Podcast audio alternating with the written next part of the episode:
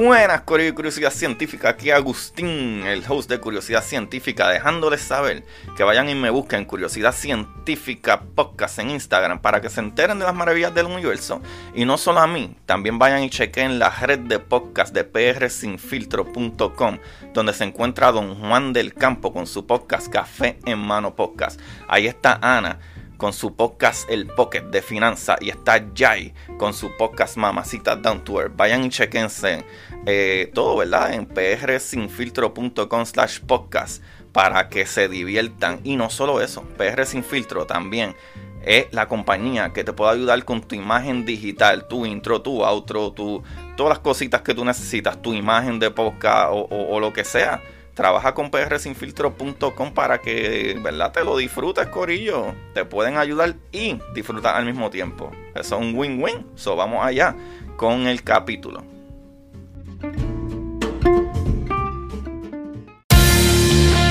Como dice Marie Curie, en la vida no existe nada que temer, solo cosas que comprender.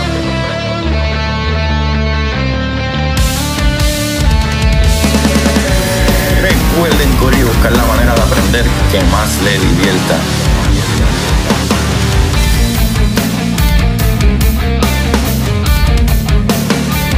DeGrasse Tyson dice, nadie que es curioso es tonto. Las personas que no hacen preguntas permanecen ignorantes del resto de su vida. Y para ustedes, esto es curiosidad científica.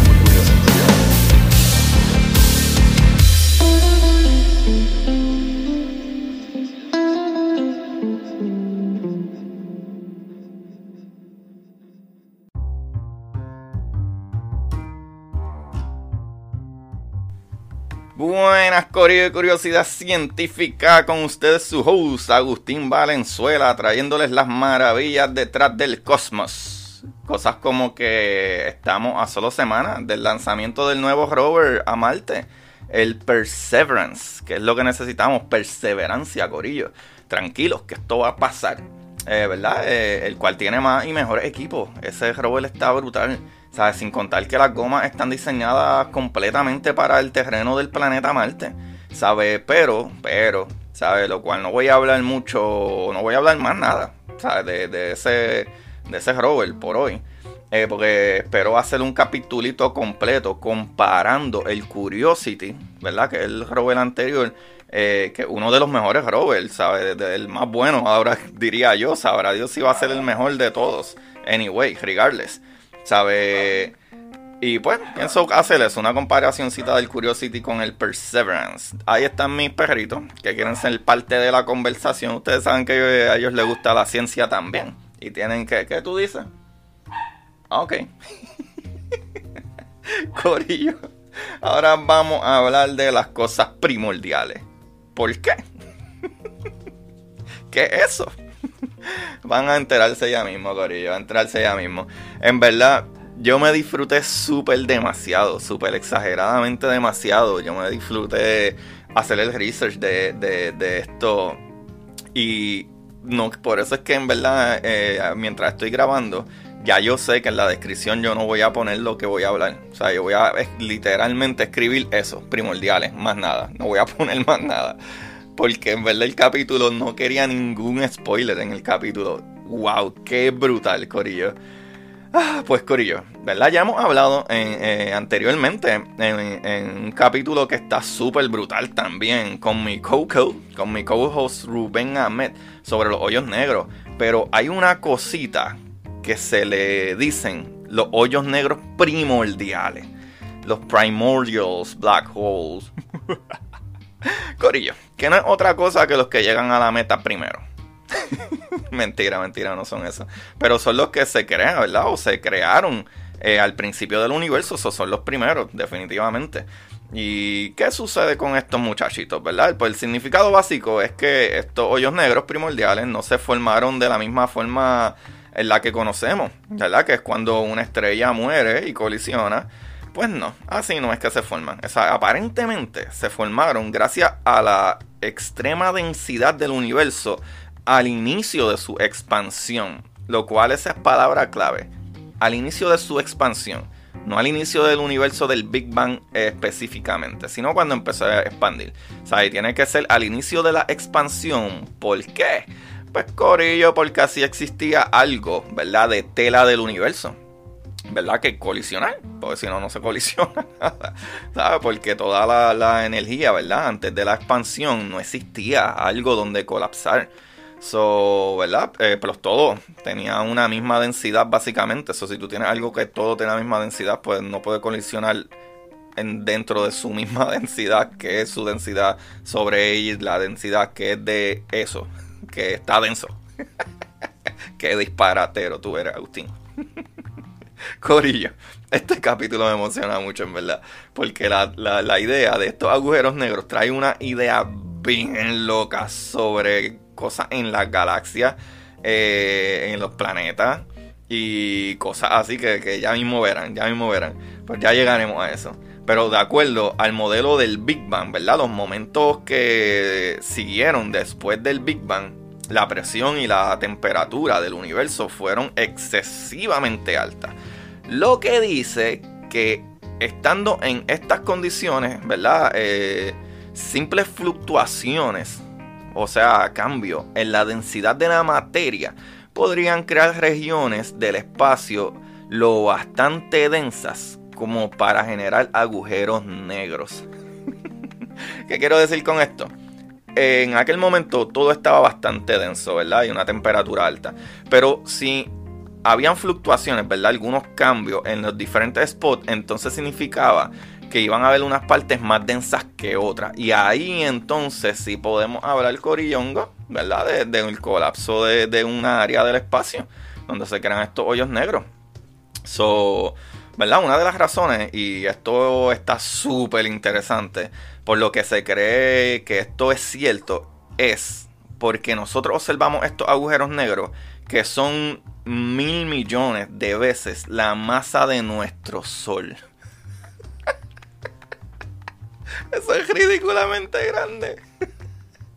o sea, un billón de masas solares. ¿Qué? ¿Qué? Ok, aquí viene la idea, ¿verdad? No vemos ninguna estrella con una, ¿verdad? Eh, eh, eh, una estrella común de billones o, o billón de masas del Sol. ¿Sabes? Pues cómo se forma este hoyo, mi gente. ¿Ah? ¿Cómo se forma ese hoyo? Esto no se queda ahí, papá. La existencia de un origen, ¿verdad? No estelar de los hoyos negros apunta también, ¿verdad? Las ondas gravitacionales descubiertas en el 2016. ¿Sabe? Las cuales se generaron tras la eh, eh, fusión, ¿verdad? De dos agujeros negros supermasivos. Lo que dice que estos objetos se encuentran o se encontraban, ¿sabes? Súper cerca uno del otro en, algún momento. Claro, póngale un poquito de lógica ahí. Al principio de la expansión, ¡buah! Cabezas voladas, lo sé. y ustedes dirán, ah, ¿y por qué Agustín? Pues porque la posibilidad de que estos agujeros negros, ¿verdad? Masivos, coexistan uno cerca del otro es mínima de acuerdo a la hipótesis de agujeros estelares. O sea, que esos agujeros hayan sido hechos estelarmente. ¿Sabes? Qué bueno está esto, Corillo. Pero, ¿verdad? Las distancias entre estrellas son mayormente ridículas.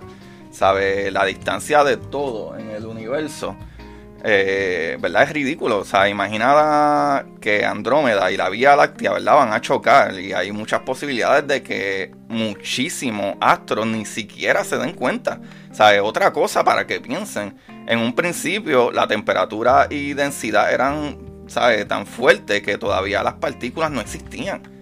¿Sabe? O sea que estos hoyos negros o agujeros, ¿verdad? Consistían o debían de consistir en el colapso de esa energía, lo cual sabemos también, ¿verdad? Que la energía igual a la materia, ¿verdad? De acuerdo a Albert Einstein, el famoso E igual mc square, ¿verdad? La E igual a la materia multiplicado por la velocidad de la luz al cuadrado.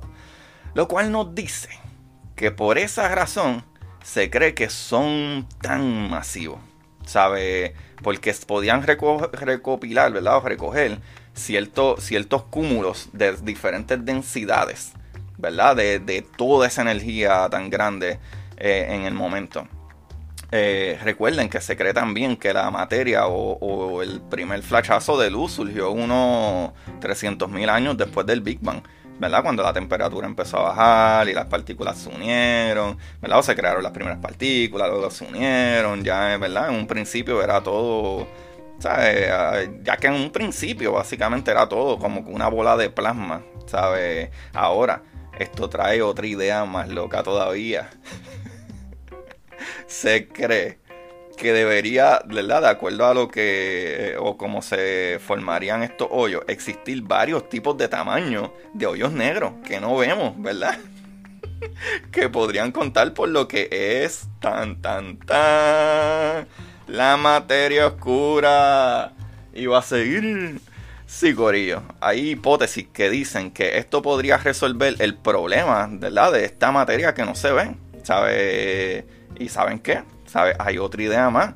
Gracias a los hoyos negros eh, primordiales, sí, Corillo, esto sigue, esto está brutal. ¿Sabe? En las observaciones de nuestro sistema solar, ¿verdad? Para irnos local, hay unos movimientos raros en esos planetas finales, ¿verdad? Como Urano, Neptuno, para allá. Este, bueno, básicamente eh, eh, el planeta enano Pluto que solo se explicaría con la idea de las ataduras gravitacionales, ¿verdad? De otros cuerpos. Eh, a ese planeta hipotético se le conoce como planeta 9. Corillo, el planeta 9. sí. Se cree que si existen hoyos negros, ¿verdad? Eh, eh, de diferentes tamaños, tal vez como otro planeta grande o algo así, cabe la posibilidad de que este planeta 9 no es otra cosa que un hoyo negro primordial. Esto está buenísimo. Acuérdense que los hoyos negros no chupan, ¿verdad? De, la nada. No es como que ellos atraen todo chupándolo así como así. ¿Sabes? Ellos mantienen su órbita y las cosas, ¿verdad? Alrededor de ellos tienen órbita alrededor de ellos. ¿Sabes? Eh, eh, y son órbitas estables por millones y billones de años. ¿Sabes? Lo cual ahora mismo, si nosotros, acuérdate que nosotros orbitamos el Sol ¿verdad? Por el pool gravitacional que tiene eh, eh, el, Sol con nosotros, por la masa del Sol. Pero si nuestro Sol se convierte en un hoyo negro, su masa no va a cambiar, va a ser la misma cantidad de, masa, ¿verdad? De, esa, de materia junta. nosotros lo que vamos a hacer es seguir orbitando entonces un hoyo negro. No va a cambiar nada. Corillo, vamos un poquito más allá.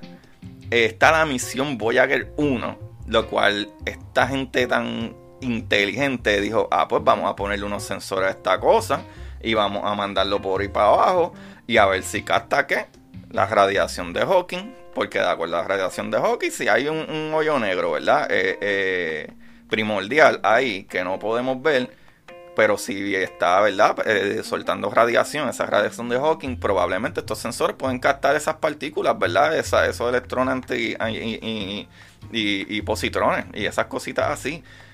Corillo, eso es súper, súper brutal. ¿Sabes? Imagínate que los hoyos negros primordiales se creen que debieron haber existido al principio de, la expansión del universo, porque otro punto brutal es ese. Se, se, entiende que en todas las galaxias, o casi todas las galaxias en el universo, hay un hoyo negro súper masivo en el centro de cada una de ellas. ¿Cómo se creó?